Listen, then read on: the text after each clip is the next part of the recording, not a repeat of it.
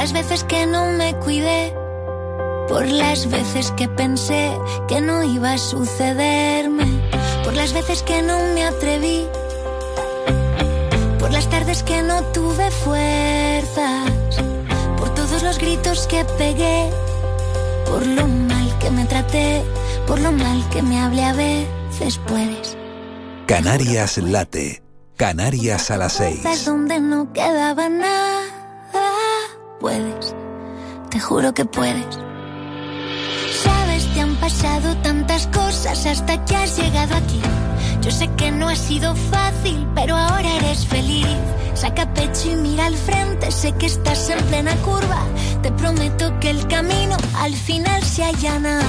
Y aunque ahora te parezca casi un imposible, aquí siempre sale el sol y lo encontraste sola. Y es que estás solo un peldaño de borrar la herida. Te prometo que tu sueño está hecho a tu medida. Por todas las veces que dudé, por las tardes que he perdido el tiempo, por las veces que no me gusté por las veces que escuché más al resto que a mi cuerpo. Puedes, te juro que puedes. Encontraste fuerzas donde no quedaba nada. Por las veces de Conchita para saludar esta tarde a Elizabeth López Caballero, que bueno, es escritora, es psicóloga, es docente, especialista en audición y lenguaje. Elizabeth, muy buenas tardes. Muy buenas tardes. Cuéntanos, ¿por qué esta canción de Conchita con esta letra tan bonita? Pues mira, aparte de porque la letra es muy bonita, porque creo que es un mensaje de para, de autocuidado. Estamos, o por lo menos yo lo percibo así, vivimos inmersos en, en una vorágine de hacer, hacer, hacer y cada vez nos olvidamos más de los autocuidados. Y yo creo que esta canción al final es como una especie de, de susurro ¿no? de la conciencia de por todas esas veces que no nos prestamos atención nos subimos al carro de las responsabilidades y sobre todo tiene una frase muy bonita que dice puedes, puedes, te juro que puedes, encontraste fuerzas cuando no quedaba nada, que pues por, por, mi trabajo, ¿no? Con, con, los problemas con los que me suelo encontrar, me encantaría poder decirle eso a todas las personas con las que trabajo. Es cierto que hay situaciones muy duras y que no siempre se puede, pero yo creo que el ser humano es resiliente y tenemos que reconectar con esa capacidad de superación que tenemos. Y, y esta canción como que engloba todo, todo eso. Tienes un currículum muy amplio, Elizabeth. Te voy a preguntar por todas tus facetas. Voy a seguir hablando de esta parte más psicológica, aprovechando la canción de, de Conchita y todo esto que estás contando. Eh, hablas de, de, una sociedad que tiene mucha prisa, que quizás no, no se para, no, no se valora, no, no medita, no piensa. ¿Por qué? Porque estamos cada vez más en, en esta carrera. Me encantaría tener la respuesta, pero siento hacer spoiler a los oyentes y no, no, no la tengo. Ojalá. Pero yo creo que la sociedad está cambiando mucho más rápido de, nosotros no estamos preparados para el cambio tan rápido que está dando la sociedad, tanto en tecnologías como en, en, muchas otras áreas. Y a veces nos quedamos atrás. Entonces, cuando sentimos que nos quedamos atrás, corremos. Y, y, no siempre correr es bueno y no siempre tenemos que llegar. A veces si sentimos que algo no está hecho a nuestra medida, pues no pasa nada por ir a nuestro ritmo. Yo lo veo mucho, por ejemplo, en en los adolescentes, ¿no? Esa necesidad de, de, querer abarcarlo todo, esa necesidad de saber de todo y de estar continuamente conectado, porque si no están conectados a las redes, creen que se están perdiendo algo de lo que sucede en el mundo, que sé que tiene un, hay un término para, para, para esa sensación que ahora mismo no me viene. Y claro, vivimos con mucha ansiedad. El otro día me, me comentaba una compañera que por qué creía yo que en estos últimos años, sobre todo después de la pandemia, estábamos trabajando con tantos casos de ansiedad.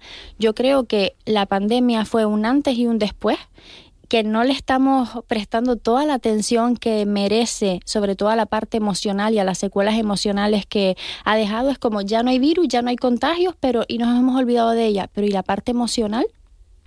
muchísimos adolescentes con crisis de ansiedad, con ataques de pánico, con, uh -huh.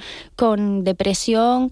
Entonces, necesitas, cuando sientes que estás desconectado de ti, tienes que conectarte a algo. Entonces están como sobreestimulados y todo el rato buscando fuera lo que realmente tenemos que parar y buscar dentro. Elizabeth, te voy a preguntar por ese público, eh, adolescente, infantil, eh, público digo porque eres escritora que, se ha dedicado mucho a, ellos y, también como, como docente. Eh, ¿Qué se puede hacer por, por todos ellos? Un apagón generalizado de, las redes sociales, de, la tecnología para, para eso, para mirar un poquito más hacia adentro y, y, en fin, dejar estas dolencias, estas patologías que estamos viendo, como dices, que aumentan, la, la depresión, la ansiedad, ese querer alcanzar mm, cuerpos o, o situaciones o estatus que vemos en las redes sociales que, a veces ni existen. Ojalá pudiésemos hacer un apagón, pero eso no va a suceder. Entonces yo creo que la labor de la familia, de los docentes y de los profesionales del área que sea, del área de social, de humanidades, que, que trabajamos con personas, los medios de comunicación también, tenemos que hacer hacer campaña o hacer equipo y e intentar transmitir que eso no es una realidad, es una parte de la realidad y muchas veces distorsionada. Y yo creo que a ver cómo explico esto sin que se me malinterprete. Yo creo que el sistema educativo debería replantearse un poco cómo estamos haciendo las cosas. Llevamos sin cambiar la forma de educar ya no sé ni cuántos años y no nos funciona del todo. Seguimos poniendo el foco en contenidos, contenidos, contenidos. Está bien, claro que sí, los chicos tienen que aprender y tienen que saber sumar, restar y tienen que, conseguir unos contenidos para poder luego formarse por, por, la vía que quieran, ya sea por a través de un ciclo, la universidad, lo que quieran, pero ¿y la parte emocional? ¿Por qué no nos la sociedad está cambiando y nuestra labor es cambiar también con la sociedad. Si vemos que tenemos chicos con unos problemas diferentes a los que tenían los chicos de hace 20 años o de hace 10 años, debemos poner en marcha nuevos planes que cubran las necesidades y las demandas de esta nueva generación. Pues más asignaturas, o yo no te digo quitar las que hay, obviamente, pero también ver de qué forma transversalmente eh, tener asignaturas, por ejemplo, relacionadas con la educación afectivo-sexual cada vez son más las violaciones grupales y entre jóvenes. Entre jóvenes está aumentando la violencia entre jóvenes. Oye, eso también se educa en las escuelas, en casa, por supuesto que todo empieza en casa, pero también en las escuelas. Eh, más asignaturas porque tenemos Hemocrea, pero a veces si tenemos que dar contenido de otra asignatura, pues como que obviamos un poco Hemocrea. No, también tiene que haber asignaturas que le enseñen a los niños qué les pasa, por qué les pasa, qué sienten, por qué lo sienten y qué hacer con lo que sienten, que es muy importante. Y cómo en un momento en el que estamos tristes o estamos irascibles, no buscar la anestesia afuera, porque después vienen muchos problemas de, adicción y demás. Nosotros somos una fábrica de químicos. Todos esos químicos ya los tenemos dentro, pero si no nos no aprendemos a autorregularnos, no, no podemos sacar todo el potencial que tenemos cada uno de nosotros. Yo creo que eso también se podría enseñar en las escuelas. Estamos hablando, Elizabeth, de, niños, de niñas, de jóvenes que, que en, general crecen o suponemos en, entornos sanos, que ellos también tienen una, una salud mental, eh, en fin, que, que, no está no viene de, de ningún trauma. Eh, te, hago esta introducción porque luego eh, tú has escrito un libro titulado Un mar en calma junto a Daniel Martín Castellano en el que abordas una, una temática muy dura y, y, adviertes ¿no? de ciertos riesgos. Sí, es decir, a ver, nadie está a salvo de sentir.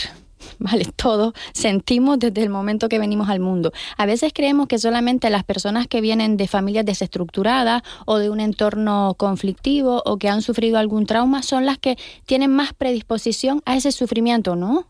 Todos estamos predispuestos a sufrir y si no sabemos cómo manejar ese sufrimiento, vienen después otros problemas asociados. Entonces, yo creo que hay que poner el foco en la persona en general. Obviamente, una persona que se ha criado en un entorno con una familia estructurada, con una educación psicoemocional estable, obvio, obvio que tiene otras herramientas, pero la vida está cambiando en muchos sentidos y si nos ponemos a contar, casi siempre son más los niños que tienen algún tipo de dificultad, ya sea familiar, a nivel de contexto, a nivel educativo. Entonces, creo que es necesario que todos aprendamos quiénes somos, qué queremos, qué sentimos y cuáles son nuestras necesidades emocionales. Y luego, con respecto al libro, le quiero mandar un mensaje, un, un saludo a, Dani, a, que la verdad que fue un es que fue un proceso tan bonito, pero tan bonito. A pesar de la, de la dureza del libro, siempre decimos que es un libro que habla del amor y que habla de la resiliencia y que habla precisamente de lo que hablábamos al empezar esta, esta entrevista con la canción de Conchita, de la capacidad que tiene el ser humano para reponerse, incluso cuando cree que no puede que parece que lanza un mensaje, ¿no? Te estoy viendo, te estoy hablando desde el futuro y te aseguro Que, que sí, que pudiste salir y que pudiste superarlo. Sí. Sí. Elizabeth, tú has trabajado también en, aldeas infantiles, imagino que ella habrá visto realidades muy duras e incluso en, pisos tutelados de, menores. Háblanos un poco más de, esas realidades que a menudo desconocemos. Mira, yo la verdad que el tiempo que estuve trabajando en aldeas infantiles crecí profesionalmente muchísimo y crecí personalmente también. Yo creo que va a la par cuando te dedicas a, a lo social o cuando te dedicas a cualquier rama en la que trabajes con personas. Eh, claro, ahora va a parecer que todo lo que voy a decir es bonito porque trabajé allí, ¿no? Es que realmente es bonito. Aldeas Infantiles es una asociación, una ONG que se implica tanto, tantísimo con, los niños y con sus familias. Es decir, la gente tiene un concepto de que aldeas infantiles es los hogares, no son pisos tutelados, son hogares. Y que eso es aldeas infantiles, pero no, así empezó. Pero así empezó hace 40 años. Aldeas infantiles aparte tiene un programa de jóvenes. ¿Para qué? Para cuando esos niños crecen y a los 18 años el Estado te dice, búscate la vida, que hay niños que no tienen a dónde retornar porque no tienen un hogar biológico, pasan a ese programa de jóvenes. Y ese programa de jóvenes le da respuesta tanto a la vivienda, que se van a un piso de emancipado, como a, a lo laboral o académico. Es decir, si quieren estudiar, se les paga la formación sea cual sea, universitaria o no universitaria. Luego tiene programa de madres que trabajan con madres que jóvenes madres que, adolescentes o madres jóvenes o incluso madres que no tienen ninguna red de apoyo familiar y se les da formación, se les ayuda a buscar trabajo, se trabaja con ellas la crianza y la, y la educación parental y la educación positiva.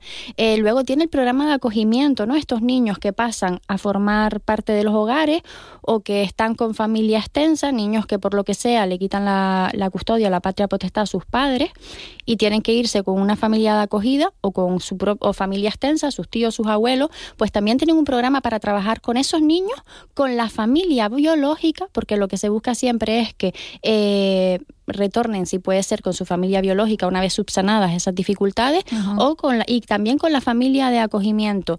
Luego tienen en Ginamar, luego están los centros de día para que los niños acudan por la tarde. En Ginamar hay un proyecto que se llama Educando el Talento, que da esa parte que no está en el, currículum psicoemocional en los centros de Ginamar. Entonces, áreas infantiles, yo siempre pues, voy a hablar de orgullosa de, esa ONG, de haber pertenecido a ella y de seguir de alguna forma perteneciendo, ¿no? Porque siempre se quedará un trocito de mí en ellos y de ellos en mí. Escuchábamos antes a nuestro compañero Carlos Guillermo Domínguez, que, esta noche tiene un programa de deportes todas las noches aquí en, Canarias Radio a partir de las ocho y media. Va a abordar, eh, bueno, pues la presencia de los eh, menores en, equipos de, fútbol especialmente y cómo los padres, las madres en ocasiones no, no dan la, mejor educación o el mejor ejemplo desde las gradas a, estos chicos y chicas y, se producen comportamientos como estas peleas que vemos a veces en vídeos que, se difunden y bueno, ellos también van, van mamando de eso, ¿no? Van cogiéndolo como, como ejemplo. ¿Qué podría hacerse? ¿Cómo podría mejorarse esta, estas situaciones que se producen? Escuela de padres en los centros educativos. Sería otra de las cosas que me encantaría, si, si pudiese pedir un deseo, también escuela de padres en los centros educativos, porque a veces los padres no tienen herramientas y porque ser padre ya no te habilita para hacer las cosas bien.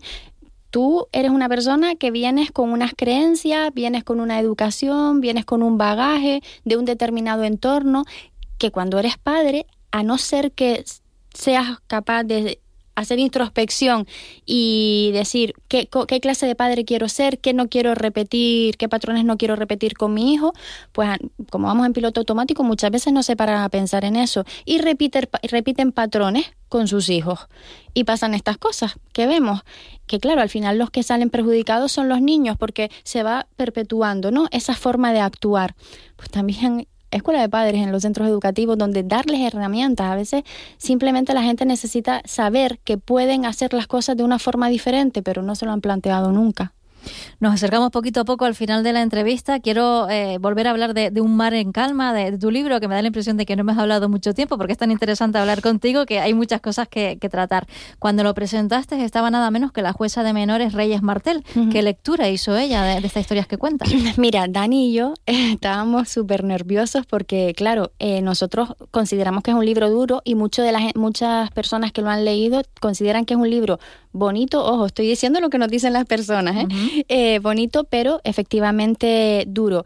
Pues nos sorprendió tanto a Dani como a mí que la jueza nos dijo que nos habíamos quedado cortos. Ah, sí, fíjate. Sí, que, o sea, y contó alguna anécdota en, en la presentación eh, con la que Dani y yo nos dimos cuenta que efectivamente pasan muchísimas más cosas y muchísimas más graves, y mira que en el libro ya se habla sin tapujos de cosas de bastante gravedad, pues que... Estamos hablando de abusos sexuales, ¿verdad? Sin destripar el libro para que nuestros oyentes sí, se... pero el libro no va solo de abuso sexual, el libro, porque Dani y yo siempre decimos, el libro no va de abuso sexual, va de la resiliencia, va de la capacidad de las personas de elegir quién no quiere ser, qué patrones no quiere seguir repitiendo, un poquito volviendo a lo que hablábamos antes, y también un mensaje a la sociedad de las heridas que deja eh, el maltrato en cualquiera de sus formas en la infancia, porque no nos podemos olvidar, y a veces nos olvidamos, de que los adultos tenemos un compromiso con la, con la infancia muy grande y es protegerla y cuidarla.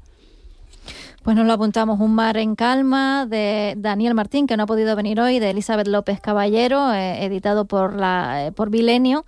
Y, bueno, estamos escuchando ya de fondo de nuevo a Conchita por las veces. Te agradecemos que nos hayas traído esta canción, que es muy bonita, para poner banda sonora al Canarias Late de hoy. Elizabeth López Caballero, escritora, psicóloga, docente, especialista en audición y lenguaje. Muchas gracias y, mucha suerte. Muchísimas gracias por invitarme. Casi imposible, aquí siempre sale el sol y lo encontraste sola. Y es que estás solo un peldaño de borrar la herida te prometo que tu sueño está hecho a tu medida. Por todas las veces que dudé, por las tardes que he perdido el tiempo, por las veces que no me gusté, por las veces que escuché más al resto que a mi cuerpo. Puedes, te juro que puedes. Encontraste fuerzas donde no quedaba nada Seguro que puedes. Sabes, te han pasado tantas cosas hasta que has llegado aquí. Yo sé que no ha sido fácil, pero ahora eres feliz. Saca pecho y mira al frente, sé que estás en plena curva. Te prometo que el camino al final se allana. Y aunque ahora te parezca casi un imposible, aquí siempre sale el sol y lo encontraste sola.